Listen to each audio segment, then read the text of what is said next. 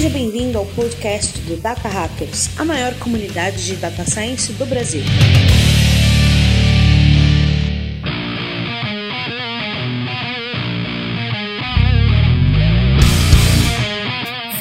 Hackers, sejam muito bem-vindos a mais um episódio do nosso podcast. Eu sou Paulo Vasconcelos e hoje, galera, nós iremos falar sobre o dia a dia de um engenheiro de machine learning. Sim, nós vamos falar hoje sobre o ML Engineer, sobre como é que é o dia a dia desse cara, que tipo de profissional é esse, quão diferente ele é de um cientista de dados. É um cara mais voltado para engenharia de software do que para ciência de dados? Isso e muito mais a gente vai descobrir no episódio de hoje. E é claro que eles dois não podem faltar aqui do meu lado para esse papo. Aqui comigo está Alan Sene. Fala pessoal, de Machine Learning Engineer eu só sei o que, que é engineer. Vamos aprender o resto agora. E também com a gente aqui, Gabriel Lages. Fala galera, cheguei totalmente atrasado pro episódio. Como é que é o negócio? Nem sei o que eu tenho para falar aqui, mas vamos ouvir os caras foda que estão aqui hoje. E galera, para esse papo de hoje nós trouxemos dois convidados ilustres aqui para contar um pouquinho como é o dia a dia de um ML Engineer. A gente está aqui com o Diogo Munaro, que é ML Engineer na OLX. Como é que você tá, Diogo? Fala aí, pô, tudo bem aqui na quarentena? Tentar passar um pouco o que a gente tá fazendo lá na OLX, lá na, na Globo. E diretamente da Alemanha também está aqui o Flávio Clésio, que é ML Engineer da MyHammer. Como é que você tá, Flávio? Fala pessoal, tranquilo, que a gente tá numa quarentena aqui infinita, mas estamos, estamos na luta. E é isso, galera. Lembrando que esse episódio é trazido para vocês pelo Data Hacks, a maior comunidade de Data Science e Machine Learning do Brasil. Se você não conhece o nosso trabalho ainda, acessa lá www.datahackers.com.br depois desse episódio, para você conhecer um pouquinho mais e fazer parte dessa comunidade que não para de crescer. Hoje a gente tem várias formas de oferecer conteúdo gratuito para a comunidade. A gente tem esse podcast que você está ouvindo, a gente tem o nosso Slack lá com pessoas publicando mensagens do dia todo falando sobre dicas de carreira, dica de curso, falando sobre. Né, fazendo networking, vagas de emprego e por aí vai. A gente tem uma newsletter semanal que toda segunda-feira de manhã tá chegando no seu e-mail com os melhores conteúdos que a gente fez de cara com curadoria que rolou de data science machine learning na indústria e na academia. E também temos um Medium onde você pode escrever o seu trabalho, publicar o seu trabalho no Medium do Data Hackers e ter acesso a mais de 60 mil visitas que a gente tem por, por mês aí. Então, se você ainda não conhece Data Hackers, acessa lá www.datahackers.com.br e vamos para esse episódio que eu estou muito animado para saber como é que é o dia a dia dessa galera.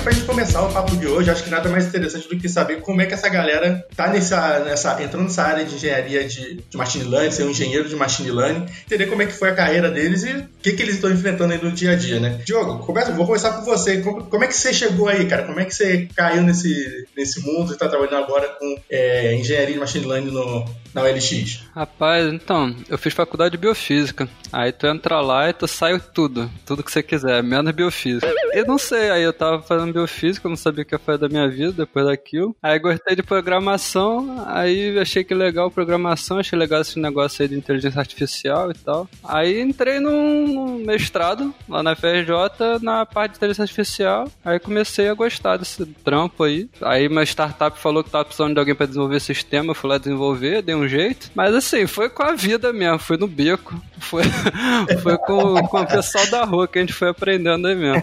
Aí eu tava precisando ganhar um dinheiro, né? Porque eu queria casar, então cansei dessa vida de startup. Aí procurei um emprego direito, né? Aí eu fui lá pra Globo. É, emprego direito. É, esse negócio de startup aí a gente nunca sabe onde é que vai dar, né? Aí na Globo acabou que eu falei, cansei de startup, não sei o que, eu vou ficar direito aqui na Globo, não sei o que. Aí acabei parando lá no, na parte de Big Data e comecei a ver esse negócio aí de Big Data, de, de machine learning com o pessoal, como é que eles faziam na prática. E aí de tanto falar que eu não ia fazer startup, aí fiz lá o Data Bootcamp com o pessoal para tentar ajudar a contratar, né? Porque a gente era muito difícil contratar, né? Porque nem tinha esse nome de ML Engineer, né? Mas galera que tava querendo fazer isso, né? Então a gente acabou fazendo isso daí para tentar, né? Fazer que o povo começasse a aprender um pouco mais. E aí tô aí nesse mundo startup aí, gosto, gosto pessoal aí também aí. E aí depois eu decidi ir pro LX porque já tava 5 anos na Globo, né? Aí na Globo aprendi bastante coisa sobre ML, MLend e tal, sobre como colocar um software resiliente e tal, essas paradas. E aí na OLX agora eu tô aprendendo mais coisas, né? A gente está sempre aprendendo, assim. Eu acho que não. não eu, eu não segui nenhum caminho tradicional de fazer um curso focado e depois começar a trabalhar, né? Eu já fui metendo a mão na massa lá e foi indo, sabe? Mas Eu, eu acho que acredito que não é o que dá pra todo mundo fazer também, né? Depende de como cada um aprende melhor aí, né? Ô Diogo, você entrou na Globo qual ano? Foi 2014, do, o 2015. Eu entrei, eu entrei em votação, cara. O Faustão falou meu nome na TV. Tá pegando bicho! Meu nome não, ele falou, falou mal do meu time. O, o Faustão falou mal do meu time na TV, ele falou mal do time. Ele falou, na a votação não funciona, então a dança dos famosos vai ficar sem voto aqui. Nossa, acontece. É, acontece. E você entrou direto no time de dados lá? Como é que foi? Não, eu entrei no time de, de votação, é, votação BBB, essas paradas, né? Aí tinha inscrição, esses negócios. Mas porque assim, eu já meio que programava alguma coisa, né? Que eu tava na startup antes, que era de tipo um eBay da ciência, é, para organizar laboratório, essas paradas. Aí tinha que fazer os sites e tal, eu aprendi a fazer os sites lá mais ou menos. Foi nisso que acabei que eu fiz o processo da Globo e passei, e aí comecei a a trabalhar lá, mas assim, não foi direto pro time de dados, de, de machine learning, nada disso, né? Foi votação. Foi bom pra caramba, porque eu aprendi como aguentar uma porrada lá, né? Porque era muito voto, assim, voto pra caramba, vocês viram? É. O pessoal aí na quarentena, então, sem, sem nada pra fazer, votou direto lá, né? Um bilhão de, sei lá quantos bilhões de votos. É. Um bilhão de votos no, no BBB, né? Um bilhão de votos, eu vi isso mesmo. É, isso é Só bizarro. que ninguém vota, é, ninguém vota um bilhão é, sequencial, né? A galera vota tudo quando chama, né? Vai, vai, vai aquele pico assim, é de, quebra a porra toda, joga tudo pro alto, é maravilha. Aí ninguém perde cabelo. Se você acha que tomar um esporro do seu chefe na sala de reunião é, é ruim, imagina o cara que to- tomou um esporro em rede nacional, vai do Faustão, velho. Errou! cara. Traumatizante isso. Mas ele não falou os nomes, né? Só faltou falar o nome assim. ó. Não, mas é, foi foda. Pelo menos você já tá em casa, né? Já. É. Agora tô a salva já, né? Já mudei de empresa, tá tudo bem. Ô, imagina só, cara. Em vez de você receber um meme do Faustão, você recebe um áudio real do Faustão te xingando, cara. Por causa que o seu sistema deu pau. Tô louco, meu. Doideira. O Louquinho meu não é de imitação, é o Faustão mesmo, chegando. Pois é. Não, então, mas é isso. Não, não fui pra nada de dado. Fui pra essa parte aí de, de sistema normal, né? De engenharia, de software. E aí depois me botaram em front-end também lá. Fui fazer a- a- essa página de matéria aí. Aí eu fiz essa parte aí. E aí depois é que eu fui pra Big Data. Então fiquei dois anos e meio, eu acho que, lá em parte de Big Data e dois anos. É, foi quase três anos em Big Data e dois anos uh, em votação e matéria. Aí foi lá, eu trabalhei no time de recomendação, no time de pipeline, aí também aguentar uma porrada do caramba lá, porque era votação e mais o resto, né? Então aí era 250 milhões, na média, né? 250 milhões por instante, né? Não era por segundo, era por instante. Então era bastante coisa, assim. Chegando a bilhão às vezes. Então era uma porrada grande. E são duas empresas que têm um volume, uma volumetria muito alta, né? Tanto a OLX quanto a Globo, né? A gente, a gente chegou a entrevistar outros, é, em outros episódios aqui pessoas que trabalham na OLX e, cara, é absurdo também de volumetria. Imagina como é isso pra machine learning também, né? Ah, é, e poder escalar machine learning para isso tudo é muito difícil, né? A gente tem que fazer, ser criativo, né? A gente tem que fazer umas- a criativo é a melhor palavra para isso, eu acho. Hoje a gente vai descobrir os podres de, de escalabilidade do- da- das empresas, né? Eita. E você, Flávio, como é que você chegou nesse mundo aí de dados, cara? Como é que você tá vou parar na Alemanha? Como é que foi essa história aí? Cara, minha história foi, foi um pouco diferente da, da- do Diogo, né? Eu sempre fui um cara que eu sempre gostei da parte de dados, né? Mas. E aí foi basicamente isso que eu acabei na, na faculdade de sistema de informação e tudo mais. E aí eu tive um começo de carreira meio incomum, né? Que eu comecei no, no exército, então fiquei sete anos. Comecei no serviço obrigatório e fiquei durante sete anos no exército aí, fazendo parte de Human Resources, treinamento e tudo mais. E aí depois de um tempo, ah, acabou meu, meu contrato, né? Que são sete anos pode ficar no máximo. E aí eu fui para trabalhar com SAP. Então comecei a trabalhar com SAP Business One e tudo mais. Mais a parte de implementação e suporte. É, e aí foi, foi uma experiência extremamente insalubre, né? De trabalhar com, com SAP. pois é, e aí alguns, alguns fios de cabelos brancos aí de, que, que o SAP me deu, graças aí a essa ótima ferramenta. E aí depois eu meio que falei, cara, e aí eu, eu, eu nunca, e assim, por mais que eu tenha feito faculdade de, de computação, sistemas e tudo mais, eu sempre gostei da parte de banco de dados, cara. Eu não gostava de programação, de nada, só de parte de query e tudo mais, né? E aí foi quando eu fui parar na, na RCB Investimentos, né? Que é uma gestora de fundo de investimento de, de derivativo de crédito, né? Então ali foi quando. Aí, ali eu fui trabalhar com banco de dados mesmo, assim, trabalhar como, como é, analista de BI. E aí foi quando esse mundo, assim, de data science começou, começou a aparecer para mim, né? Então, é, trabalhava com os caras muito feras, assim, na parte de projeção financeira, econômica, e o fundo, e o fundo de, de fato, era, lidava com um volume muito grande de dinheiro, né? Na época que eu, que eu tava lá, era todas as carteiras, né, era quase 13 bilhões de, de reais de, de, valor de face, né, que era uma grana é, muito alta, né, e aí eu trabalhava na parte de BI, né, de fazer os cubos, OLAP e tudo mais, né. E, aí eu, eu, tipo, foi uma experiência muito boa, assim, aprendi bastante, assim, na parte de, de estatística, principalmente, né, de analytics, né, na, na, época não era nem data science ainda. E aí foi quando recebi o convite para ir para para Móvel, né, em Campinas, né, todo mundo conhece a, a Móvel hoje e tal. E aí eu fui lá para trabalhar com, com Data Intelligence, então tive exposto lá desde tra trabalhar com, com banco de dados, com a parte de Revenue Assurance também, de monitoramento de plataformas, né? E também a, a, parte de BI, obviamente, né? A parte de reporting. E lá que a gente começou a fazer uns, uns projetos ali de machine learning, né? E aí eu tinha, um, tinha o meu antigo chefe lá, ele queria, porque queria colocar isso, para mim era ótimo, porque eu já, eu já, já, tinha feito isso desde a minha graduação, né? Eu fiz é, desde a época que era Data Mining ainda, não existia nem ciência de dados. Caraca, Flávio. Exato. É, cara, não pergunta quantos, quantos tem. Cara, eu sou, eu sou da época do, do, do, do, do ECA, cara, ainda. Cara, o que tem de cara é, te ouvindo aí agora falando, por quê? Não é mais a época do ECA, não, hoje em dia? O cara fazendo a pós-graduação teve uma aula online ontem que o professor falou assim: não, o ECA é uma ferramenta muito boa aí, utilizada no mercado. Meu Deus.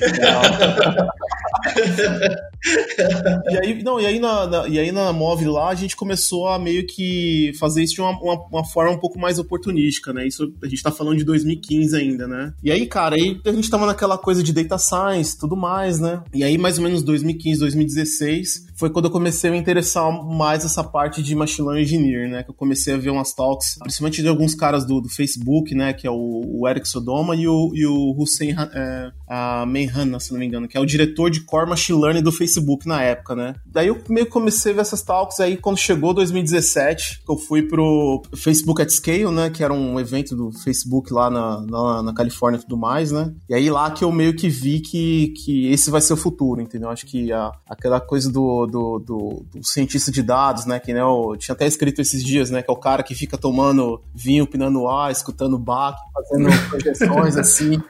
É, é uma coisa outro mundo para mim, entendeu? É uma parte a mais de integrar isso em plataforma. Ah, e aí eu tirei um período sabático, né, cara? Tava meio que um burnout. E aí passou, sei lá, dois meses que eu tinha é, saído da Móvel, né? Isso foi em 2018. Aí surgiu o convite para vir aqui para trabalhar aqui na Alemanha, numa empresa é, chamada Delivery Hero, que é como se fosse uma espécie de iFood. Ah, legal. É, só que é um iFood que está em agora 55 países diferentes, né? Então era uma operação Follow the Sun. É, geralmente foi, foi para trabalhar com, com Data Engineering é, a princípio, né? Para dar um suporte do time de Data Science. E aí depois surgiu aí no final de, de 2018 para trabalhar na, na MyHammer, né? Que é, uma, que é um marketplace aqui é, de serviços de, de fosse domésticos, né? Como se fosse uma espécie de Get Ninjas, né? É um marketplace de, de tradesmen, que a gente chama aqui de, de artesãos ou pessoas que fazem trabalhos com consumidores, né? E aí aí é isso, assim, essa que é a, que é a vida aqui. Muita cerveja, muito chucrute, muito pretzel. Ô Flávio, cara, eu tenho uma curiosidade muito grande. Você passou por várias empresas aí na Alemanha que são semelhantes a empresas aqui no Brasil, né? E acabou que você trabalhou também em empresas aqui do Brasil. Você vê muita diferença na tecnologia adotada, nos processos? O que, você sentiu mais, mais diferença aí? A diferença eu colocaria em, dois, em, em dois, em, em dois, duas dimensões, né? Que primeiro a parte de pessoas e a parte de tecnologia mesmo, em ambiente de, de empresa, né? A parte de pessoas, e não é que eu tô sendo fanista aqui nem nada, mas os profissionais brasileiros eu acho que a gente tem um, uma adaptabilidade muito grande, assim. A gente é muito aberto a tomar risco, a fazer inesperado, a fazer as coisas acontecerem. Mesmo se a gente não tiver ideia daquilo que a gente vai começar a fazer, a gente vai lá e faz, né? E aqui é uma coisa um pouco mais pausada, uma, coisa, uma coisa um pouco mais pensada. Se é uma coisa que é fora do seu, do seu domínio, você não, não pega, porque é, as pessoas respeitam um pouco mais as limitações delas, né? Então, não é um algo bom, algo ruim, mas são essas diferenças, né? E em relação de, das tecnologias, eu vou falar especialmente aqui, da, aqui do, do mercado que eu conheço um pouco mais, que é da Alemanha e da Finlândia, né? Eu penso que, a, que as empresas no Brasil, elas estão um pouco à frente em, em relação às tecnologias. O que eu quero dizer com isso? Pode até parecer um pouco mais contra-intuitivo, mas é que, mas é, é que aqui na Alemanha, assim, é, aqui na Alemanha e na Finlândia, né? As empresas, assim, startups ou algumas empresas muito, muito grandes, sei lá, Volkswagen ou a, a BMW, a Mercedes, por aí vai, esses caras vão ter tecnologia de pontas no, no, no processo deles, só que uma parte ínfima das, das médias empresas que, que tomam esse risco, entendeu? Aqui as coisas ainda, ainda, estão, ainda estão andando, entendeu? Pelo fato de ter esse, essa coisa mais pausada, mais pensada, como eu falei para vocês. No Brasil, cara, é muito comum a gente, sei lá, imitar lá e você vê uma empresa que, sei lá, uma empresa qualquer que tem 50 funcionários, o nego tá com um cluster de Kafka, fazendo pipeline no Spark e, e subindo a API em Go e por aí vai, entendeu? E que é uma coisa que é muito menos comum aqui, entendeu? Então acho que em tecnologia em si, a gente tá um pouquinho, a gente tá um pouquinho na frente aqui em relação ao mercado europeu, entendeu? Dado assim que, que as empresas grandes e, e as startups, lá, unicórnios, vão, é, são equiparadas, né? Eu falo mais das, das SMEs, né? Olha só que maneiro. E, e Flávio, uma vez a gente tava, até participou de uma, uma uma discussão lá no, no Slack, é, que você falou um negócio muito interessante, que a pergunta da pessoa era, inclusive tem um, um post disso no, no Data Hack, vou deixar o link aqui no, do, do post no nosso, nosso Medium, perguntando sobre qual era a diferença de Data Scientist Júnior, Pleno e Sênior, né? E a gente começou a trocar uma ideia com, a, com o cara lá, e você falou um negócio que eu achei muito interessante, que é, você tá falando sobre os profissionais globais e locais, se não me engano, cientista de dados global e local, que o global é aquele cara que ele é competitivo a nível de mercado, né? Aquele cara que sabe muito a nível de mercado, E o local é aquele cara que é muito bom naquele contexto de negócio dele. Naquela empresa que ele tá, ele é muito bom, mas às vezes ele sai dali e não tem a mesma, o mesmo resultado, assim. Na sua visão, assim, do, do, do que é hoje na Alemanha, nos outros países que você teve contato com profissionais, há uma, um equilíbrio entre esses dois profissionais ou há mais de um profissional do que o outro? Digo assim, os caras estão mais pro, os caras são bons a nível global de mercado ou eles são muito bons naquela empresa, focado naquele negócio, focando naquela especialidade? Eu acho que a, que a principal, acho que aqui na Europa, principalmente, é é, uma, uma, diferença fundamental que tem do mercado brasileiro, e aí eu não vou falar se isso é bom ou ruim, é, eu acho que eu deixo o julgamento aí para quem está ouvindo o podcast, mas a, as legislações de termos de trabalho aqui, elas são um pouco diferentes do, do, do, Brasil, né? Então, é um processo de alguém ser mandado embora, o processo de alguém ir embora, o processo de alguém pedir para ir embora é uma coisa que é muito mais pensada, as pessoas rodam muito menos, porque, por exemplo, você ir embora da empresa, aqui no mínimo são três meses de, de aviso prévio, por exemplo, que você é obrigado a cumprir, entendeu? Hum. E, por exemplo, aqui na Alemanha, é, se a pessoa se a, se a pessoa tá na empresa, se passa do probatório, é muito difícil a pessoa ser, ser demitida. São só casos muito extremos, assim, sei lá, coisas ridículas do tipo não tocar fogo na empresa, não criar ninguém no escritório, sabe? Esse tipo de coisa que. Eu ia falar exatamente o que você falou, velho. Se demitir um, se, demi, se um brasileiro pede demissão, você não deixa o cara embora, o cara toca fogo na sua empresa nesses três meses aí. É, acontece o contrário, né? Ah, você quer que eu fique aqui três meses? Beleza, você vai ver o que vai acontecer com sua empresa, maldito. Coloca um, um milhão de cópias para ser impresso em todas as impressoras da empresa. Dá um select all na Tina, no BigQuery. select asterisco no BigQuery todo dia. Exatamente. Então, então aqui, então aqui os, então acho que tá até no, no post ainda, né, que tem a, a diferença dos que, que tá no post lá do uh, de, uh, Nomadic Programmer, que tem os setters, uh, os, que são as pessoas que ficam, né, que ficam ali no resolvendo os problemas e tem os caras nômades, né? Uhum. Então no Brasil nós somos um pouco mais nômades, digamos assim, porque é um mercado mais dinâmico, a gente pode sair mais fácil, a gente pode ser mandado embora mais fácil. E aqui na Europa tem mais as pessoas que ficam mais ali no negócio, entendeu? Então é muito difícil. Aqui a gente tem muito sênior local, é muito comum você ver um cara que. Um cara que tá há cinco anos, o desenvolvedor que tá oito anos na empresa. Na empresa que eu trabalho, por exemplo, é, a gente tem mais de. Na, só na parte de desenvolvimento, a gente tem três ou quatro pessoas com mais de dez anos de empresa, entendeu? É, que é uma coisa que, que, no, que no Brasil é surreal, entendeu? Então aqui a gente tem. Aqui a gente tem mais, digamos assim, seniors locais, Então são caras que vão conhecer o DNA do negócio em si, como a tecnologia se integra com isso. E no Brasil, gente, acho que a gente é mais, assim, mais. Devido à questão de mercado também, a gente conhece muito mais sobre tudo, né? Então a gente está muito mais antenado e, e, de acordo com essa característica nossa do, de brasileiro, a gente consegue se adaptar um pouco mais rápido. Muito bom, velho. Então é por isso que quando vem recrutador internacional oferecer vaga, geralmente eles perguntam quanto tempo de disponibilidade você tem para começar, algo assim, né? Porque deve, eles devem ter essa eles têm esse backlog. percepção de fora lá que é... Eles têm, não, exatamente, eles têm esse backlog de, de, de desse é, é, notice period, alguma coisa assim. Olha só, interessante. Galera, e como é que é o dia a dia de vocês nas empresas que vocês trabalham? Como é que, como é que vocês chegam na empresa? Como é que é a interface de vocês entre os times? Como é que chega um projeto novo? Como é que é, é como eu falei, a interface com o time de engenharia, negócios, times de data science? Vocês fazem parte de um time de data science? Vocês fazem parte de um time só focado em MLOps? Como é que, como é, que é? Diego, você, você pode começar? Posso, posso. Cara, eu acho que cada empresa é um pouco diferente, assim. Pelo menos que eu tenho visto, assim. Antes da, da Globo, eu também participei de uma, uma outra startup, também era de BI, e fiz muito Cobolap nessa vida. Então, assim, lá meio que era um time para tocar o sistema todo, né? Nessa empresa menor. Então, tipo, tinha, tinha gente que sabia um pouco mais de um negócio, mas fazia o outro também, né? Porque empresa menor, normalmente, eu acho que, pelo menos assim, eu vejo que é um pouco mais difícil de você dividir. Ah, na, na Globo, é, já tinha um meio que é, separado, era bem separado, assim, né? Então, tinha o pessoal de ciência de dados, tinha o pessoal de engenharia, normalmente engenharia é mais ligada a produto, que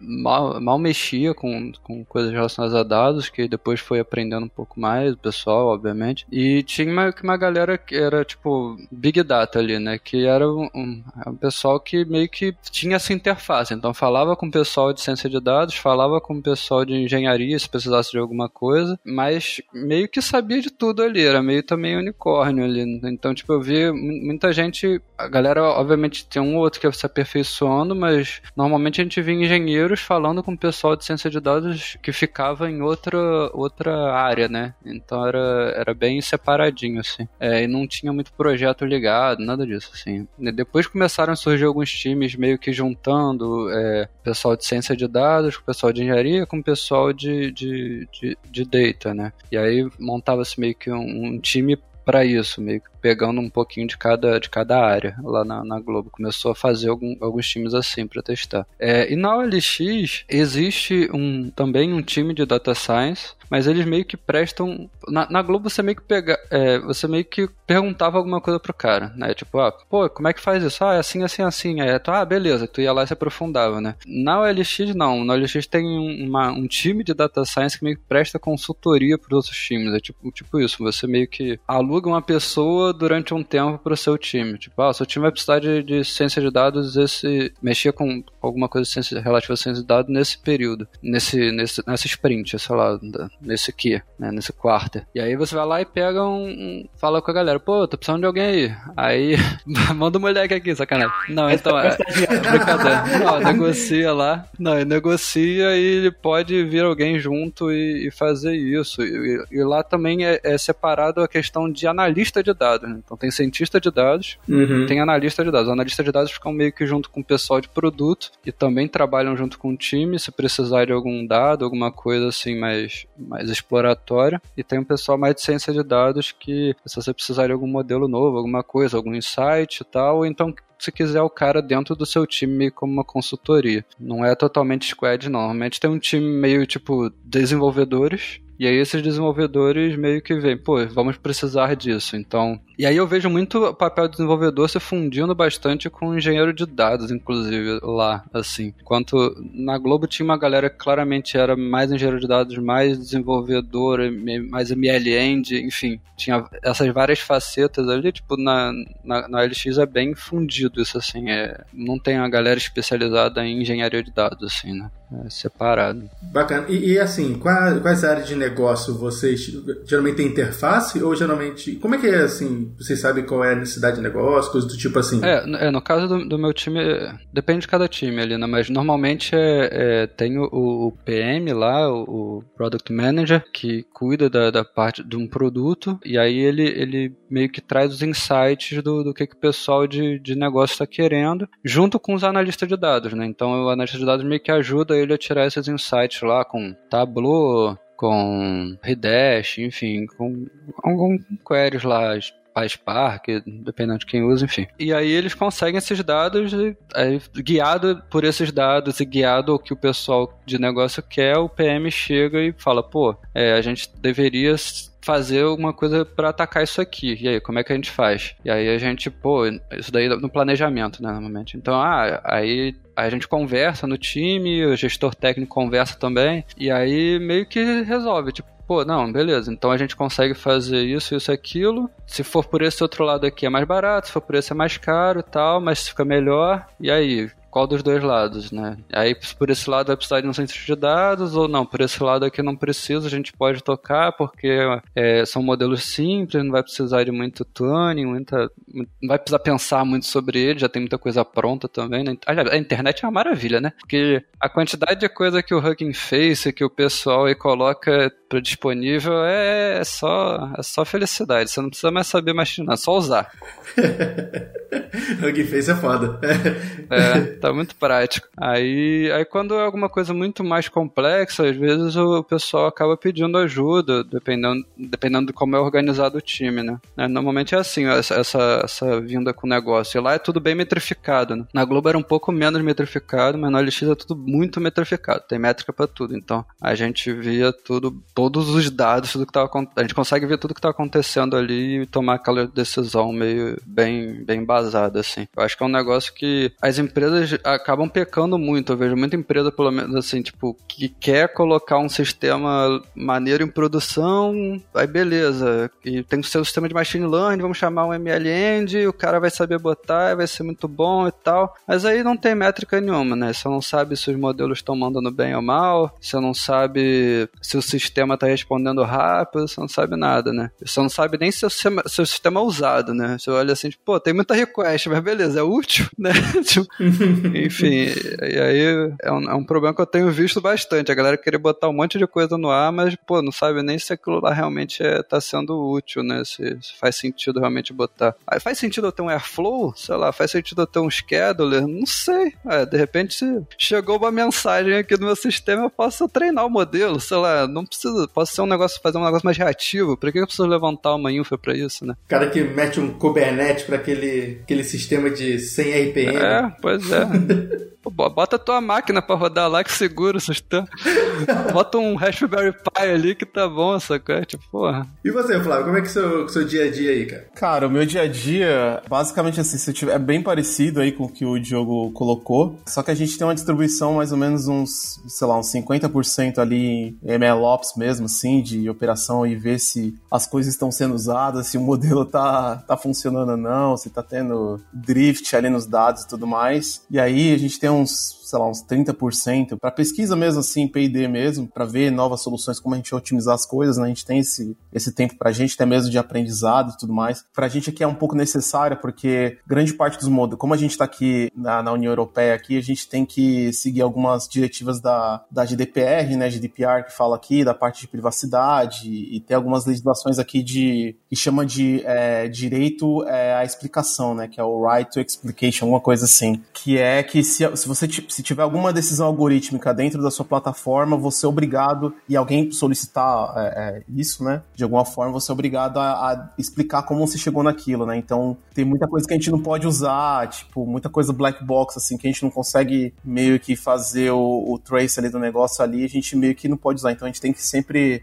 é, ficar pesquisando formas de, de como tá compliant nesse, nesse sentido, né? E os últimos 25%, assim, acho que são os mais importantes, que, que acho que é o mesmo ponto aí que o Diogo falou, que é a discussão com os times de produto, né? Eu acho que eu acho que hoje, para a parte de machine learning, é, quando a gente fala na parte de embutir é, algoritmos em, em plataforma, né, tomando decisão, É, isso é um tipo de produto de, de, dado que tem uma dinâmica muito diferente, por exemplo, de um software, né, de um app, de um, um, um front-end, por aí vai, né? Então, é, é, um fluxo diferente de trabalho. Você lida com, com por exemplo, com, com artefatos de dados, você lida com versionamento de modelo, você lida com experimentos, você... é mais ou menos assim, é, é um pouco mais complexo, porque os frameworks que a gente tem hoje de gerenciamento de produto, pouquíssimos é, compreendem essa parte de ciência de dados, machine learning, né? É, é uhum. Ainda, ainda é, é uma na verdade não, não, tem nem como ter um diálogo hoje, né? Os frameworks estão tão atrás e aí você pode falar qualquer um, é, Safe, uh, próprio Scrum, Kanban,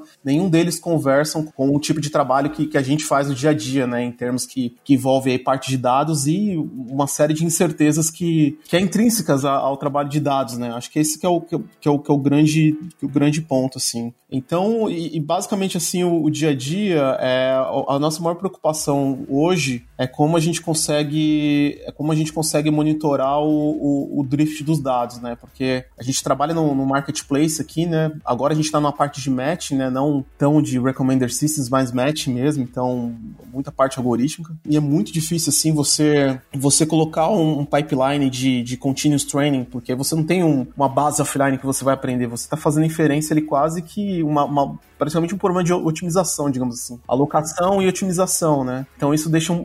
E não tem muita coisa aberta, nem em comunidade, nem em parte acadêmica. Então, e aí você fazer isso, comunicar ainda com o produto e fazer tudo, toda essa parte de pesquisa é, é mais ou menos o meu dia a dia, assim, né? Mas 50% é vendo OpsGene, vendo Grafana, vendo se, tá, se a, se, a, coisa tá funcionando ou não, né? Basicamente é isso. Ah, que maneiro, né? É, eu posso fazer uma pergunta? Claro, não. Você pode fazer, pode fazer à vontade. Episódio de vocês, filho.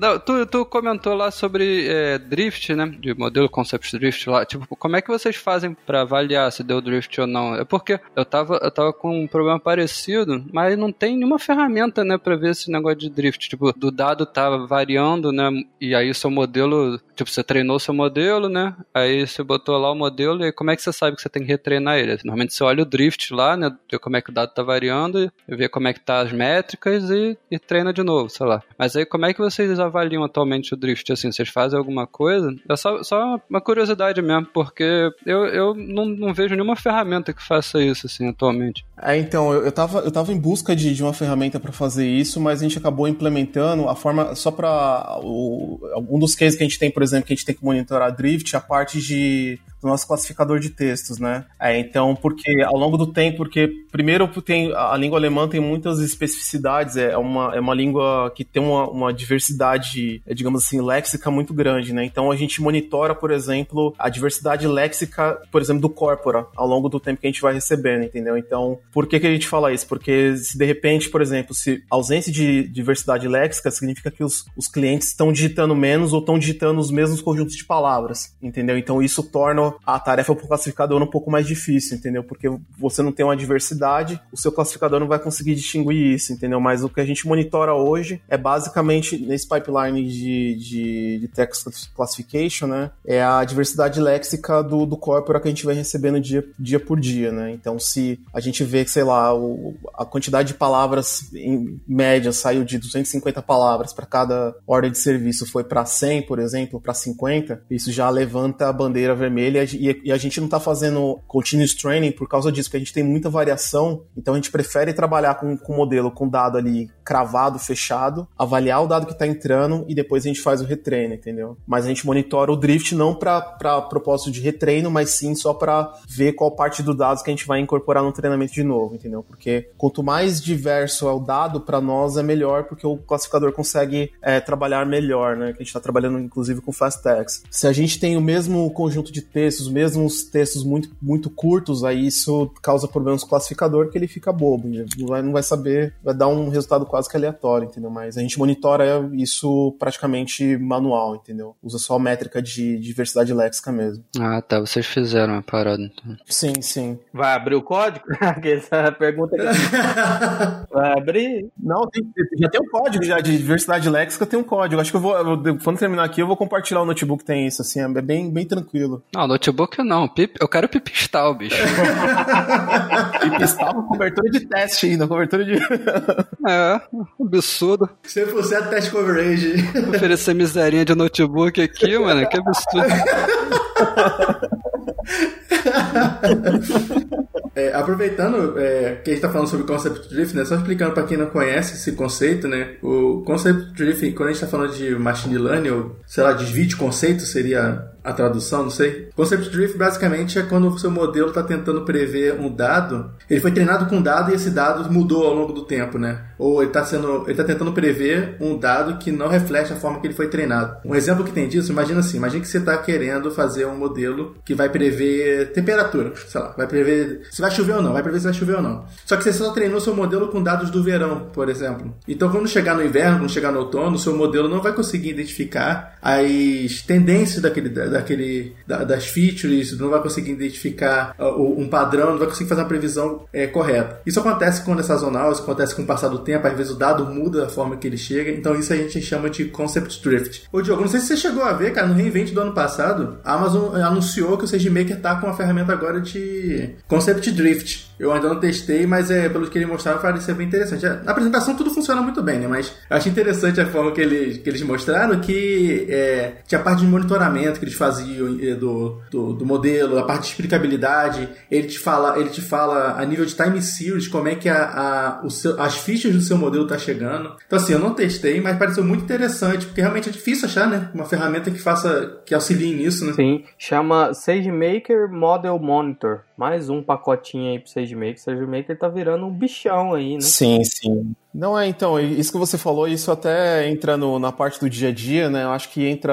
Não é uma recomendação assim de ir pra nuvem, mas eu acho que essas ferramentas novas aí, de plataforma end-to-end as a service, né? Como o próprio SageMaker, né? Que oferece a possibilidade de endpoints, a própria Netune, a própria algorítmica, que faz esse serviço assim, eu acho que, acho que para empresas que estão começando assim, que tem e podem arcar com, com determinado custo de service, até a própria Domino Lab também, né? Sim, sim. Eu acho que é uma boa, assim, que, que elimina muito, muito, assim, da, da fricção. Acho que isso até tá no, no, dia a dia também, até esqueci de falar isso. Acho que muito do, do que acontece também, dos problemas da, da do dia a dia, assim, é muito devido à, à fricção é, com as áreas de infraestrutura, né? É, dado que, como você vai explicar pro cara que você precisa de uma máquina de machine learning que custa 6 euros por, por, por hora, por exemplo, entendeu? Sendo que o cara vai querer te oferecer uma T2 micro lá com armazenamento no disquete ainda, entendeu? Free tier. então, isso, isso, isso é uma coisa que. Isso acho que até é um tópico bem interessante de Machine Learning Engineering, que é assim, de decidir, eu acho que até no, no começo do projeto, se vale a pena começar num, numa nuvem, digamos assim, e fazer as coisas acontecerem, ou se é melhor começar on-premise e aí tem todas as questões de infraestrutura, monitoramento, né? Como, como o Diogo falou, de observabilidade também do sistema, né? Parte de log, tracking tudo mais, né? Então, é, acho que fica até a dica aqui também para quem, quem puder dar uma olhada nessas ferramentas, próprio SageMaker, o uh, Neptune, o Algoritmia e por aí, por aí vai, entendeu? Acho que é uma boa pedida, pelo menos para começar a fazer as coisas saírem e ter parte desse workload já absorvido e concentrar em, em entregar valor, né? De outras formas também. Mas aí também estão vendendo o Kubeflow como santo graal, né? Mas assim. Kubernetes. Eu não achei muito santo, não. É, resolve tudo. Resolve não. Mas isso lembra de, um, de, uma piada que tinha antigamente, né? Que era do. Que a gente tá falando da AWS, né? Que era nos anos, meados dos anos 90, que falava assim: nunca ninguém foi demitido por ter comprado IBM, entendeu? Então todo mundo tá comprando, então é porque é bom. Ninguém é, é demitido por causa do comprar. Eu acho que o que você tá falando é, é, justamente a mesma coisa, sabe? Tipo, ninguém é demitido hoje por usar Kubernetes ou usar Kubeflow, por exemplo. Né? Não, só, só não dorme mais a pessoa, né? Tem uns probleminha noturno aí depois. É, exato. Com a rede do Kubernetes que não fala dito nenhuma com a outra. Nossa senhora. Aí, ó, isso é, isso é uma reclamação. Ô time de engenharia de dados aí, de SRE aí do OLX, vocês estão ouvindo, né? Não, não, os caras estão mandando bem lá, os caras estão mandando bem. Não, lá tem uma plataforma de, de, de, de cloud, né? Pra tentar abstrair as clouds e tal. A Globo também tinha, né? O, o, O Tsuru. o Tsuru. Lá tem até hoje, né? Ah, E Tsuru. o LX também tem, tem uma dela aí que, querendo até abrir e tal. Mas eu acho, eu acho que isso daí é meio que a solução pra quem não quer ser totalmente cloud, né? Se a empresa é muito grande, quer ter opção de mudar entre. Acaba precisando de uma ferramenta dessa que abstrai meio que a cloud que vai usar, né? E aí você consegue tocar tudo por Kubernetes e tal. Eu acho, eu acho bom, sim, é só brincadeira mesmo, porque dá uma dor de cabeça. Só uma pinatadinha.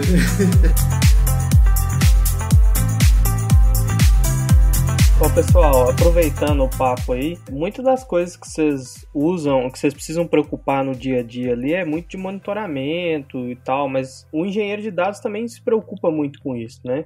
Como que vocês veem a ligação entre os traba o trabalho de vocês, o tipo de monitoramento que vocês fazem, o tipo de infraestrutura que vocês têm que utilizar com o trabalho de engenheiro de dados? Cara, excelente pergunta, assim. Eu, eu, eu, pelo menos, eu não sei se depois o Flávio até pode acrescentar alguma coisa aí. Eu, eu acho que é bem diferente, né? Porque a parte da engenharia de dados, ele não vai estar tá preocupado em, em, escalar e botar pro mundo, né? Eu acho com alguma coisa ali, né? E aí quando você bota pro mundo e vai ter o usuário usando, o usuário é usuário é usuário, né? Aí ele vai ele vai usar. E aí é fora de controle, né? Eu acho que a, a, quando o cara tá mexendo lá com engenharia de dados, ele, ele tem um pouco mais de controle ali, né? Pelo menos. Só o sistema pregando a peça nele. Aí ele consegue, eu acho que monitorar de uma forma um pouco um pouco mais controlada é, e você, tem, você não tem que mais se preocupar de repente com quantidade de request, com tempo de resposta, né? você tem que se preocupar com outras coisas, né? Você já tem que pensar em volume de dados, transferência pela rede dessa quantidade de dados, o quanto você vai conseguir de espaço em disco, enfim, tem, tem outras preocupações, né? Eu acho que, ao meu ver, assim, eu acho que ML, o engenheiro de, de machine learning, ele, ele é muito voltado a quem pensa em aplicações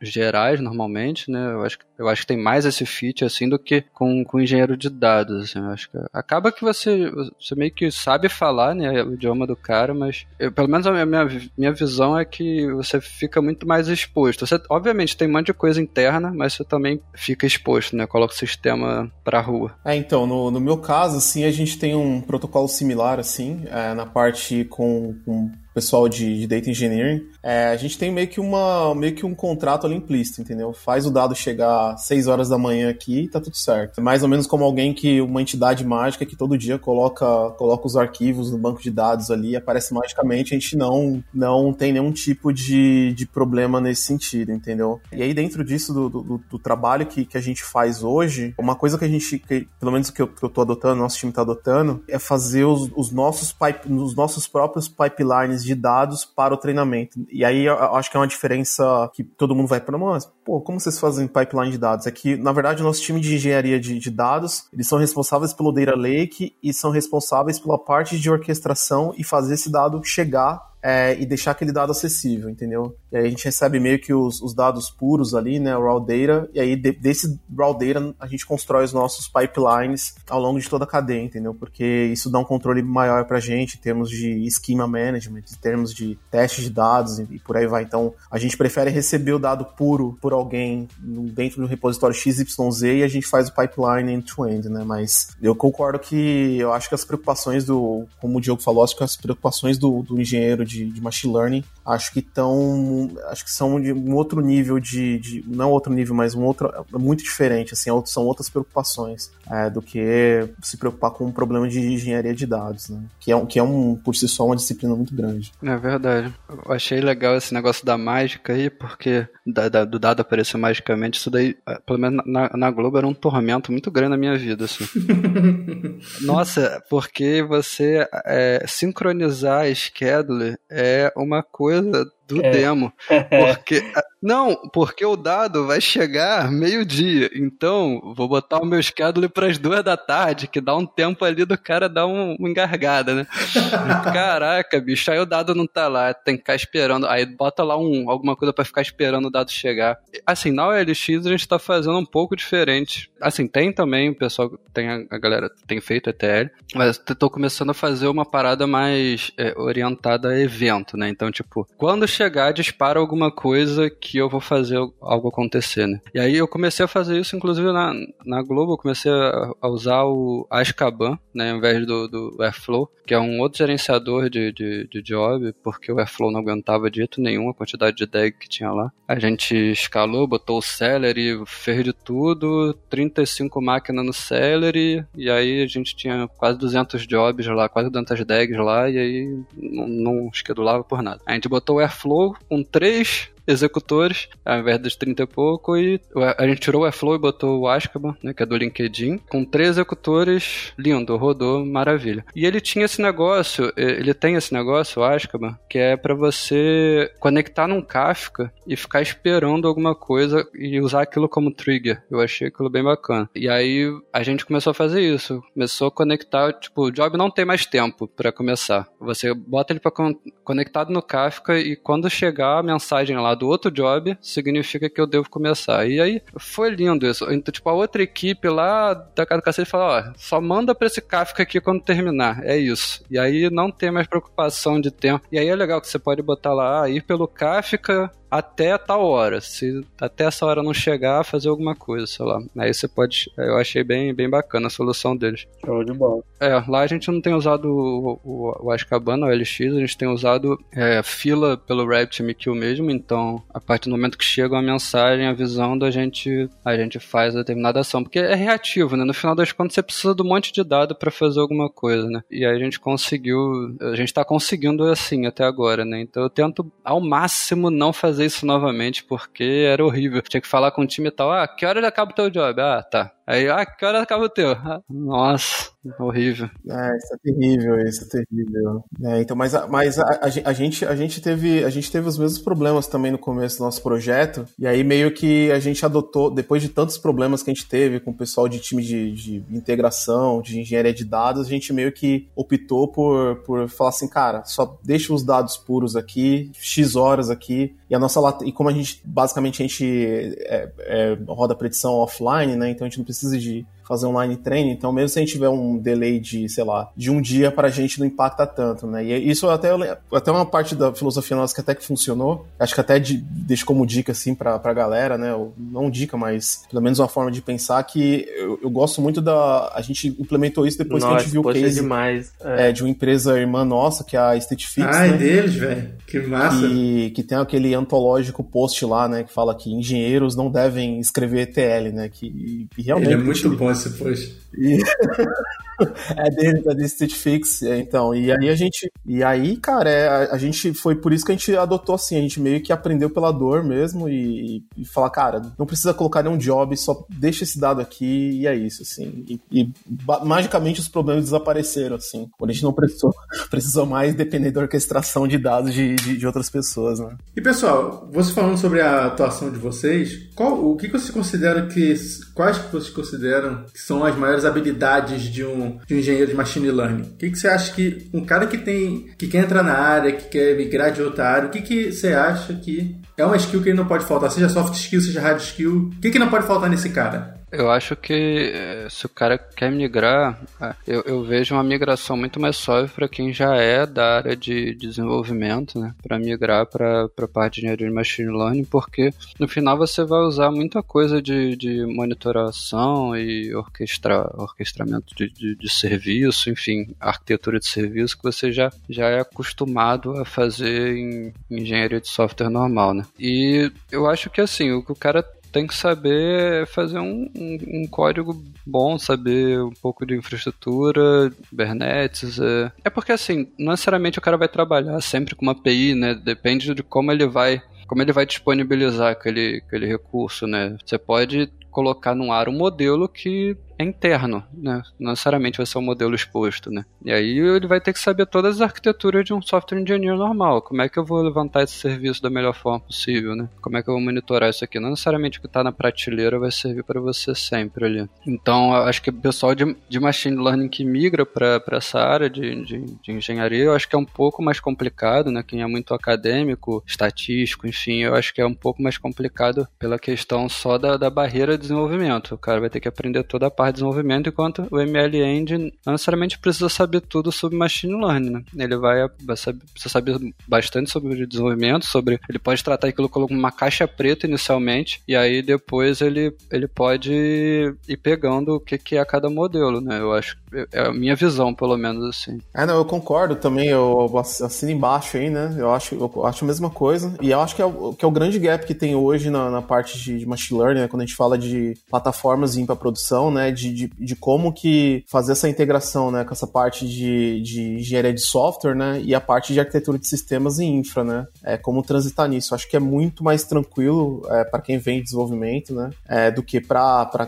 quem vem da academia ou background de data science, por aí vai né? Eu acho que. Eu acho que assim, que, a, que o maior skill, para falar a verdade, para mim, é a parte de, de, engenharia de engenharia de software, né? É parte de versionamento, parte de, de plataforma, monitoramento, alarmística, infraestrutura, observabilidade, entendeu? Então eu acho que é, são, são coisas que, que isso já tá meio que no, no, no, sangue ali de quem já é desenvolvedor, né? O cara que. Eu sei porque eu já fiz muito isso, assim, o cara que é data science, assim, ou o cara que não, não tão experiente, né? O cara vai chegar, o, o código dele rodou, beleza, fez o pico do modelo, o trabalho dele tá resolvido ali, entendeu? Só que a diferença desse ponto até chegar no ponto em que decisões automáticas estarão sendo tomadas, aí envolve toda uma, uma, uma disciplina aí que é muito difícil, né? O famoso cara que te entrega entrego o train.py. Super, tudo super bem estruturado, né? o cara coloca. Ele coloca hashtag assim para separar os blocos dentro de um arquivo só de código, os módulos. É, inclusive o, o SageMaker é, é, é, coisa, é coisa do demo isso aí, né, gente? Porque o cara pode servir o modelo do notebook lá, tipo, fez o modelo, serviu. Isso é perigoso, mano. E isso é perigoso pra caraca, mano. Caraca, Diogo, você falou tudo agora. Agora eu até me ajeitei na cadeira aqui, velho. Por quê? mano, a quantidade de código lixo que vai ter de modelo servindo notebook, velho. Notebook não foi feito para servir modelo, velho. Para com essa porra. Modelo, notebook é para prototipar, explorar só, cara. Não, não inventa esse negócio de botar notebook para virar API, não, velho. Nunca deu certo isso, velho. O nome já não dá certo. Aí os caras vão e fazem uma feature para isso. Tipo, tem uma feature.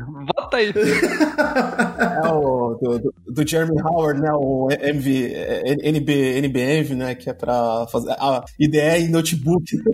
SageMaker tem isso, cara. Que ódio que teve daquilo, não olhei.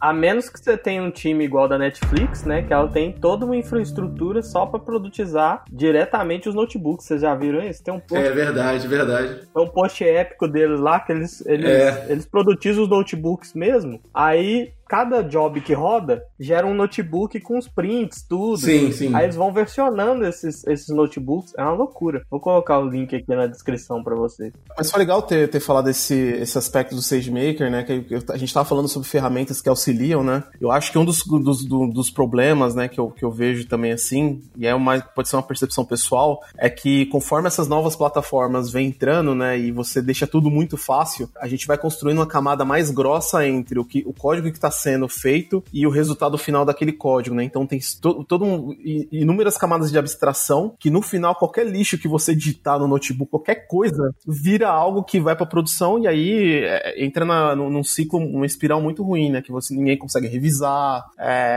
não reproduz, entendeu? Cheio de, de débito técnico, por aí vai, né? Que entra naquilo. E, e, e, o, e, o, notebook, na verdade, ele tem, um, ele tem uma característica que ele consegue reunir todos os anti-patterns de, de machine machine learning, de engenharia de software numa solução só. é mesmo. Tudo, reúne tudo. Não tem como fazer code review, não tem como versionar. O, o notebook foi um, um, pedreiro muito bom que resolveu construir alguma coisa. Caraca, verdade, cara. Não tem como colaborar, não tem como fazer teste, não tem. Não tem, não. não tem. É, não, inclusive, inclusive eu vou, vou até colocar, eu vou mandar um link depois do, de um post da, da Google, né, do, que ele chama do, é, os débitos técnicos escondidos em machine learning, em sistema de machine learning, que é, que é o clássico também. Sim. Que tudo que tem ali, os notebooks É, é, não é um bug, é um feature dos notebooks, né, cara? Esses débitos técnicos aí. É débito técnico, é feature, né, velho? É, exato, é. é. É, verdade. A menos que você seja, igual o Alan falou, estrutura Netflix que tá usando Interact, que tá usando. Os caras modificaram o Interact só pra fazer a arquitetura deles, cara. Cai fora de notebook, velho. Não, mas, isso, mas isso foi até bom vocês terem, terem visto isso, porque essa é uma das coisas que a gente, que acho que é, uma, que é um trabalho de, de um engenheiro de machine learning também, né, de, de, de ali sentar e, e, conversar ali com, com o principal engineer ou com as pessoas responsáveis de como fazer uma definição de stack, né, porque de repente, é, Boa. Isso, e isso é uma decisão muito séria, né, porque imagina se você é, coloca 80% do teu code base no Marvin, por exemplo, e você tem um bug e o, e o projeto morreu, entendeu? Caramba, Então isso isso- é verdade, isso é verdade. Exato, entendeu? Você morre com você morre com, com, com o abacaxi na mão ali, né? Pra resolver ali. É, a menos que você tenha um time que, que vai segurar a bomba, né? De caso for descontinuado. Ou, sei lá, o principal committer, os principais contribuidores pararem de usar e você assumir a bomba de manter internamente, porque muitos projetos acontecem isso, né? Você pode fazer um fork de um projeto e depois manter e acaba que vira até um produto diferente. A galera, a galera acha que open source é pra toda a vida e, e, não, não- e não se lembra que as soluções têm que durar mais do que dois anos de emprego dela ali naquela empresa, né? E isso aí é bem mais assustador do que parece, cara. Eu lembro vez eu fui numa palestra, tava os, os caras da Databricks, os caras. é, várias galeras dessas que mexem com open source também. E o cara, tipo, tava reclamando muito que, por exemplo, o NumPy tinha um cara só fazendo a gestão da parada. Então, se aquele cara ali parasse, o sistema ia parar, velho. E a, a biblioteca ia parar, né? E imagina o tanto de gente no mundo que usa a parada. Pois Depende de um cara só que trabalha em casa, é, ganha doações, né, velho? Muitas vezes o cara nem tem um emprego. Se o cara pega coronavírus, fudeu. É, exato. É, acabou, acabou, acabou, a- acabou o desenvolvimento, né? Tem um caso recente, cara, de. Eu não vou saber porque é é coisa de front-end, tá? Mas uma biblioteca em JS lá que o cara foi preso. E ele era o único cara que mantinha, que tinha as senhas e tudo. Cara. E aí ninguém sabe o que, que vai rolar da parada, porque o cara tá na cadeia, saca? É, rapaz. Talvez for por ele ser committer dessa plataforma, talvez esse foi o motivo pelo qual ele foi preso, né? Então, É, dependendo. É, foi- faz sentido, faz sentido. Oh, mas é muito assim, cara. O PIP, se não me engano, né? Que eu, o que eu acho que é, é mantido por três pessoas também. É uma parada assim, pouquíssima, pouquíssima gente. é, são são três pessoas, três pessoas que mantêm o PIP, isso. Olha aí, ó. Tô falando? Tem muitas linguagens que tem poucos caras. É tipo quatro, cinco, seis caras, assim, que faz o grupo do, do core, assim. Pra você entrar na Apache, tem alguns requisitos. Tem que ter vários contribuidores e tal. Pelo menos os projetos mais recentes. Só que eu não sei se a Apache mantém esse tracking, né? Pra quem não conhece, a Apache é uma fundação, uma fundação sem fins lucrativos, que reúne vários softwares open source aí, Apache Spark, Apache Kafka, o Marvin entrou na Apache também, apesar de, de ter sido descontinuado. Então tem várias políticas para você entrar na Apache para manter aquele software funcionando. E a Apache, como essa fundação sem fins lucrativos, angaria fundos e distribui para esses, esses softwares open source, essas plataformas. É, não, e isso, isso é tão importante em relação a essa, essa saúde das bibliotecas, das implementações, que a- aconteceu com a, com a gente um caso que a gente não fez essa definição de stack no começo, e aí co-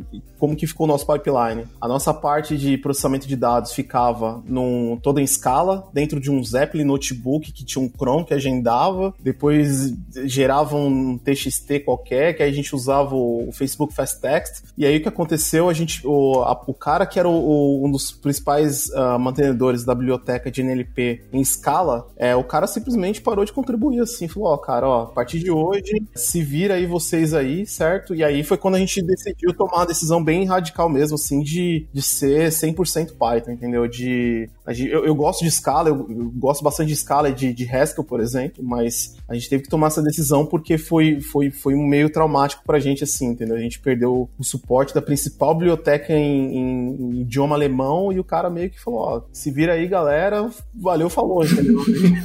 A- Abraço.jpeg. É. Exato. Enquanto eu estava falando, eu tava vendo aqui o- os core developer do Scikit-Learn, né? Tem pelo menos umas 40 cabeças aqui que eu tô vendo no site dele. Então, gente, quem tem modelo aí de Scikit-Learn, acho que a gente tá seguro por um tempo ainda. O emprego da galera tá salvo aí.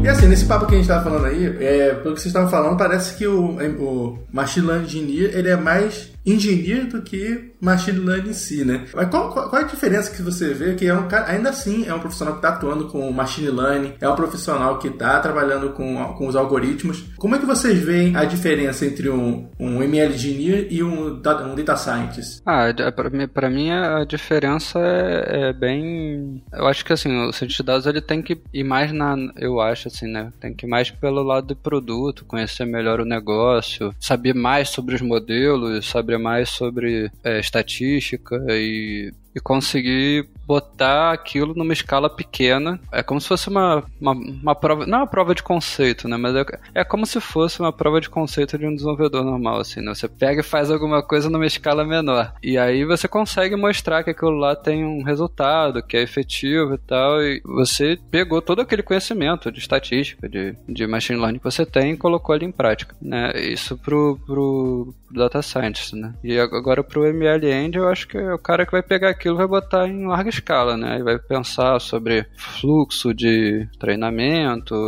como é que ele vai juntar a ingestão de os dados que tem de grande volume com aquilo ali, como é que eu faço para validar se a precisão do modelo está boa em produção, é, se o modelo está tá performando bem, enfim, eu acho que ele vai cuidar mais da parte de engenharia. E aí eu acho que assim, o conhecimento do modelo é importante porque ele precisa otimizar aquilo, né? Então, assim, eu acho que se ele conhece previamente o modelo, facilita um pouco esse processo de otimização. Então, de repente, né, se você sabe que o modelo vai ter que fazer um resizing da imagem, né, no pipeline dele lá, então você já pode pensar em dar ma- imagens do tamanho correto para ele. Então, sei lá, você já pode pensar de repente que é que o modelo que está rodando é um modelo muito pesado, né? Sei lá, esse modelo pesado, então pô, ele não vai aguentar uma pancada grande. Então, eu preciso que você faça para mim um modelo mais leve. Então, eu preciso que você dê um jeito de colocar esse, eu, preciso colocar esse modelo aqui meio que em background para rodar de alguma forma e deixar os resultados pré-salvos em algum lugar. Enfim, você, você acaba usando umas estratégias de, de otimização, né? Eu acho que o cara, o cara acaba pensando em otimização pelo lado de plataforma, né? De, de, de, de software. É, enquanto o outro vai pensar em otimização ali em questão de resultado de produto, né? Eu acho que é bem essa a diferença. Bacana. E você, assim, você acha que as skills elas se, se intersectam, não sei se a palavra se, meio que se mesclam as skills de um ML engineer de data scientist? Por quê? Eu pergunto por quê. O, o cientista de dados também tem que saber o quanto aquela solução dele, o quanto de arquitetura, que tipo de arquitetura ele vai precisar para aquela solução dele. Digo assim, o cara vai fazer uma, vai fazer uma CNN lá, aí o cara não se preocupa que quanto, quanto tempo ele demora para dar uma precisão, quanto ele vai custar da, da máquina. E da mesma forma, o ML engineer também tem que saber que, cara, se o cara tá usando uma CNN, eu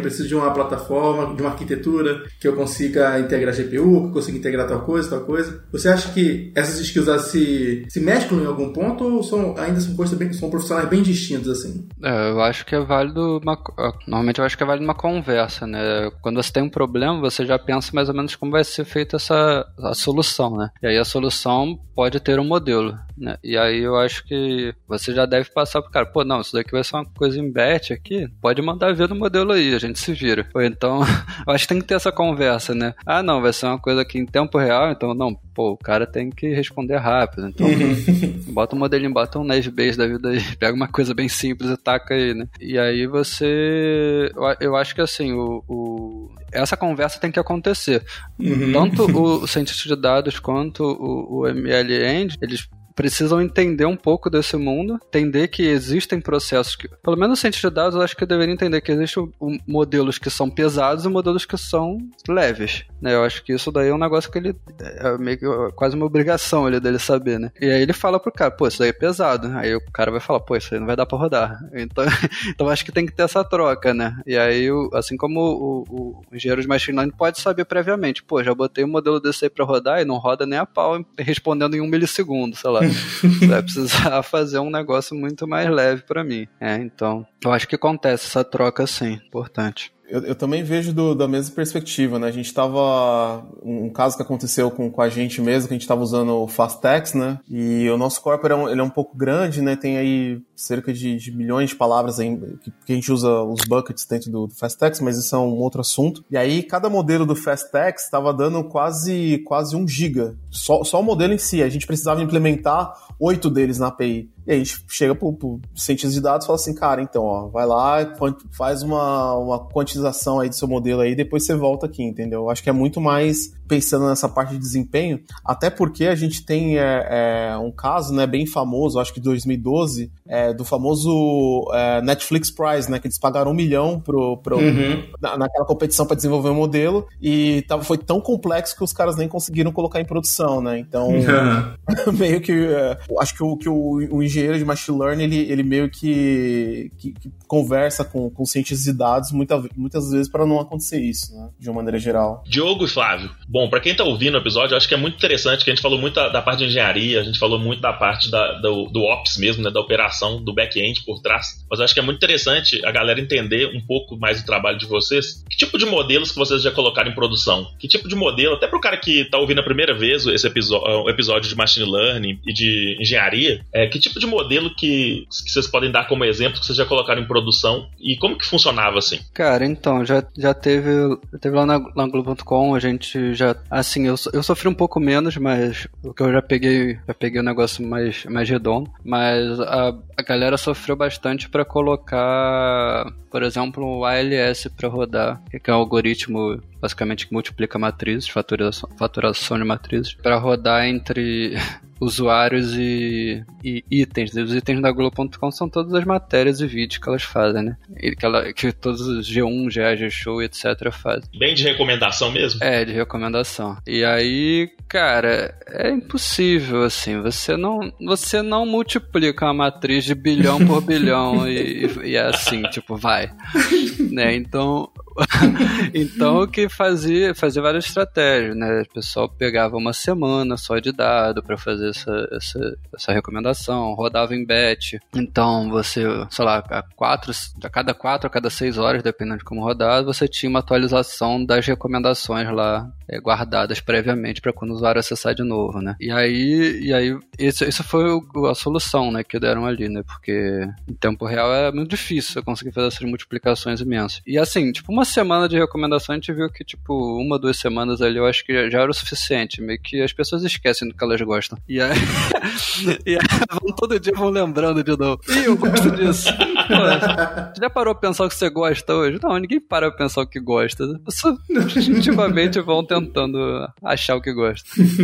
e aí, teve isso, teve também um modelo de classificação em questão de perfil. A gente usou o XGBoost em produção, uma classificação de, de perfil de, de, de, consumo de usuário lá também, um time de perfil que eu trabalhei. Não precisava ser em tempo real também, graças a, a Deus. Então era um processo, era um processo em batch. porque, porque o, o XGBoost ele é legal, né? Mas assim, ele prediz muito bem e tal, mas é pesadinho o bicho. Então, assim, não dá pra ser em tempo real, né? Tipo, é um pano de árvore ali, né? E aí a gente acaba meio que fazendo um processo em batch daquela predição pra um outro time que ia usar depois, graças a Deus. Então não precisava muita coisa. Na OLX a gente tem, tem feito detecção de fraude em tempo real. E aí, esse é tempo real. Então, a gente está tentando utilizar modelos mais simples para isso. A gente está tentando ir com uma regressão logística, tentando pegar algumas coisas um pouco mais rápidas. E também classificação de imagem. E aí, imagem. Imagem, imagem é fogo, porque. E, e, e, e usuários... A tristeza, a tristeza na voz do Diogo, velho. Tô quase dando um abraço no cara aqui, velho. Tá precisando mesmo. Bem-vindo ao clube. A, a, gente tá pensando em imagem em tempo real. Então, assim, o usuário botou a imagem lá, você tem que classificar o que, é aquilo e devolver pro cara. E, e isso é, é muito complicado, assim, porque a imagem é um negócio pesado e, tipo, a pessoa manda uma imagem de 2 GB pra você. Como é que você faz? Não dá pra botar 2 GB na memória da máquina sabe? Tipo, imagina, vai processar o quê? Uma pessoa por máquina? Não tem como, né? E aí, e aí a, gente, a gente, no momento, está estudando melhores formas de fazer isso, né? Um, é um projeto que a gente está atualmente aí. Bacana. Esse aí de fraude não chega a ser fraude financeira, né? É o cara no LX, o LX não transaciona dinheiro, né? É o cara que coloca um anúncio errado lá, né? Tem alguns problemas de fraude, assim, de, não, não só na LX, né, Mercado Livre e tal, vários outros players estão com mesmo problemas, assim, tipo, de fraude do, do WhatsApp, de alguém roubar o WhatsApp da outra pessoa. Tipo, isso acontece muito. Ah. É, ou então, é, a pessoa tirar foto do carro e no final das contas o carro nem existia, ou ser de outra pessoa, sei lá. Só que aí vende por fora, né? E acaba, pô, a gente deveria proteger o cara, né? Então, tem muitos esses problemas, né? E aí a gente tá trabalhando bastante para resolver todos esses problemas de fraude aí. Porque, mal bem, é a plataforma que você tá usando. Mesmo, mesmo que você não esteja transacionando dinheiro ali, né? Você tá usando aquela plataforma, teoricamente tem tem que tentar resguardar o usuário de não dar o código de verificação do WhatsApp para outra pessoa roubar sua conta, né? Tipo, coisa assim. então, eu acho que esses daí foram os modelos mais impactantes, assim. O resto foi tranquilo. Bacana. É, no, no meu caso, no, no meu caso, assim, desde quando eu cheguei na MyHammer, a gente está operando mais ou menos no, no mesmo protocolo que o Diogo falou, né? Então, a nossa preocupação é muito mais implementar primeiro, mesmo que for black box, e começar não ótimo, mas ter algo em produção e depois interar em cima, né? Então, respondendo diretamente a pergunta, a gente, tá, a gente tem, tá com três projetos, né, que a gente colocou nesse último ano. É, o primeiro foi um classificador de textos, né, bem, bem simples mesmo, que é um problema de classificação é, barra recomendação, né, que a gente que a gente usou. Uh, tudo em cima do Fast Text, tudo via API REST, coisa bem simples mesmo, tudo dentro do Docker. Uh, o maior problema nesse caso foi lidar com que a base era muito era muito é, desbalanceada, né? Muito desbalanceada e tinha muitas classes, né? Então a gente tinha mais de 200 classes para e um problema de desbalanceamento, né? Que 10% das classes era responsável por quase 80% do, dos dados, né?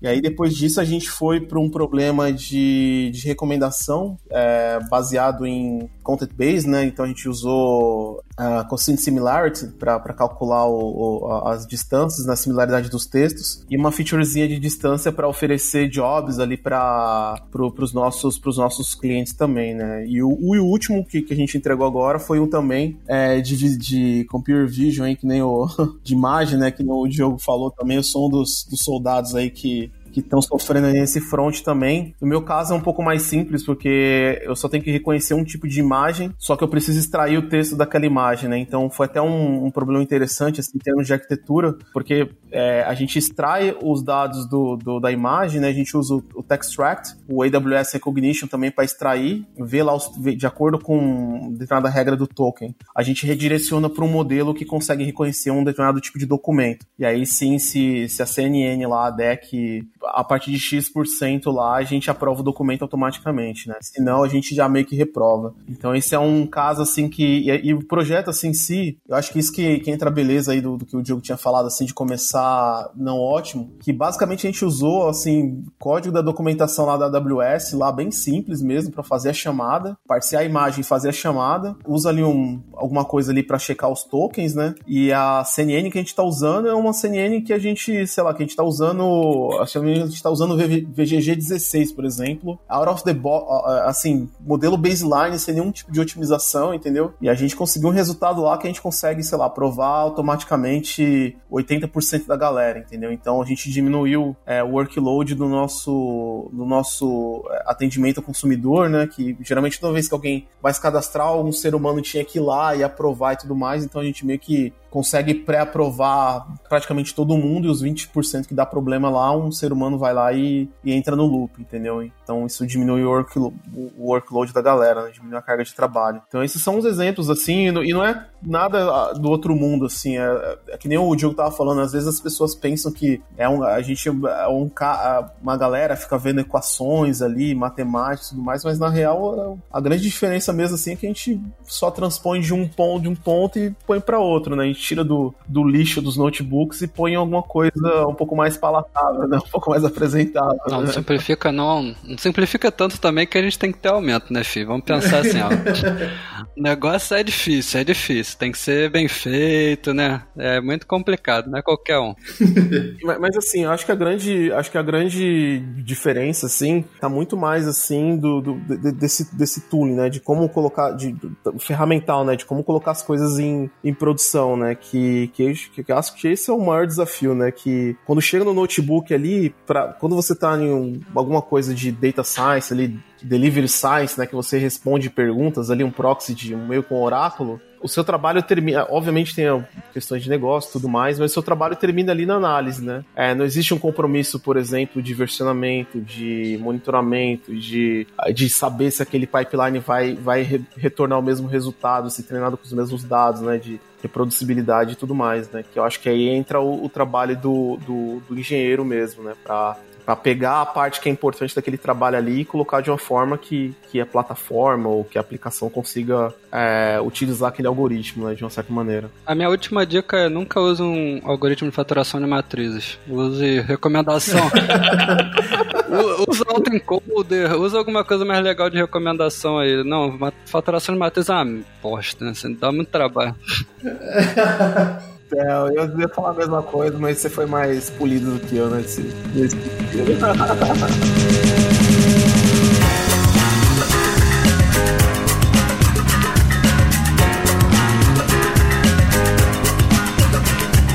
isso aí, galera. O episódio de hoje vai ficando por aqui. Esse episódio maravilhoso, falando um pouco do dia a dia dos engenheiros de machine learning, como que são os desafios dessa galera, quais são as skills que eles, que eles têm para poder trabalhar nessa área. Queria agradecer muito a presença aqui do nosso convidado, foi um papo muito maneiro mesmo. Flávio, muito obrigado aí pelo seu tempo, cara. Com certeza vai ser mais de meia-noite na, na, na, Alemanha, cara. Você até a tarde aí gravando com a gente. Valeu, obrigado, Paulo. Obrigado pelo convite. Valeu, pessoal, aí pelo papo aí, foi muito bacana. E aqui agora são duas e oito 8 da manhã. Então Nossa! Vai ser muito legal. E a dica que eu deixo pra galera assim é manter se, manter, é, se manter atualizado, né? Estudar. E para quem quiser conhecer mais aí do que eu faço aí, eu escrevo algumas linhas mal escritas aí no meu site pessoal, né? flavioclese.com. Às vezes tem algumas opiniões controversas lá. Quem tiver interesse aí de bater um papo aí, principalmente sobre Recommender Systems e, e algoritmos de match aí, estamos, estamos às ordens aí. Abraço, galera. Muito bom. Algoritmo de match, cara, que é pra melhorar chance no Tinder, isso aí? Como, como que é isso aí? É quase isso. é quase isso. Basicamente matching de, de preferência, né? É exatamente isso, exatamente isso. É preferência também. E o fato engraçado é que a empresa que eu, que eu trabalho, é, o Tinder é, um, é uma empresa irmã nossa, entendeu? Então a gente tá tudo ali naquela parte de match mesmo ali. Olha aí. Ah, já tá de olho na empresa irmã aí, essa. Tem vaga lá.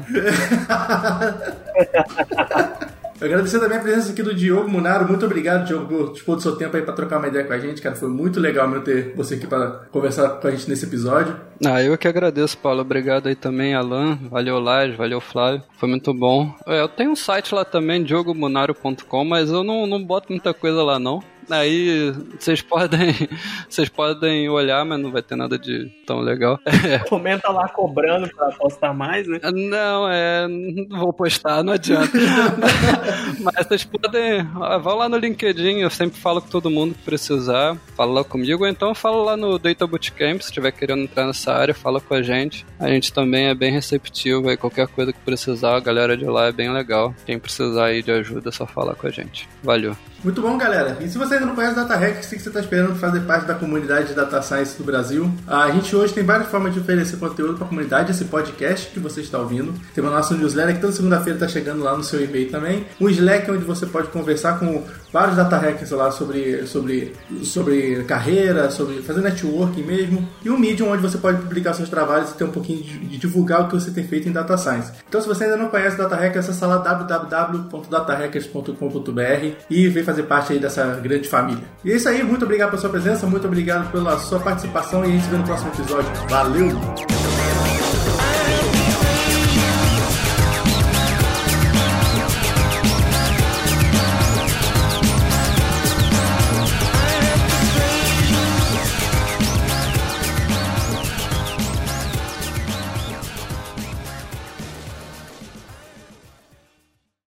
Não, é porque, Flávio, como é que vocês estão. Como é que vocês. É, você falou, você comentou que. Ih, rapaz, o cachorro foi mal. Agora eu vou tirar o cachorro, porque foi mal. Vou dar uma parada. Deu ruim. Pronto. Esse aí vai por easter egg, hein? Eu não sei se vocês estão ouvindo, mas, velho, eu acho que o Bolsonaro tá fazendo algum discurso, alguma coisa, mas tá rolando um panelaço aqui, velho. O meu vizinho puxou um berrante, tá tocando um berrante, velho.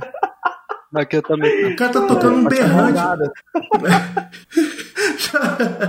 aí, aí tem uma pessoa que colocou um, um, um hino nacional aqui, velho. É. Vocês não estão ouvindo? Vocês não, tão... não, não tá dando pra ouvir, não. não aqui tá panelaço. Panelaço tá normal aqui. Agora parou um pouco. É, então. Ô, Léo, põe o som do berrante aí pra gente. berrante não. berrante foi foda. berrante é só aqui em Minas. Inovador esse cara. No centro da cidade, mano. O cara puxou um berrante, tá tocando berrante na, na, na, na janela. Caralho, mano. Toma cuidado, sem carro na rua, se brincar, parece uma manada de boi aí. Bom demais. Falando em abraço, eu tô olhando aqui o site do Hugging Face que vocês estão falando aí. Eles colocaram uma máscarazinha no emoji, ficou tão bonito. Aham. Uh -huh. Este podcast foi editado por Aerolitos Edição Inteligente.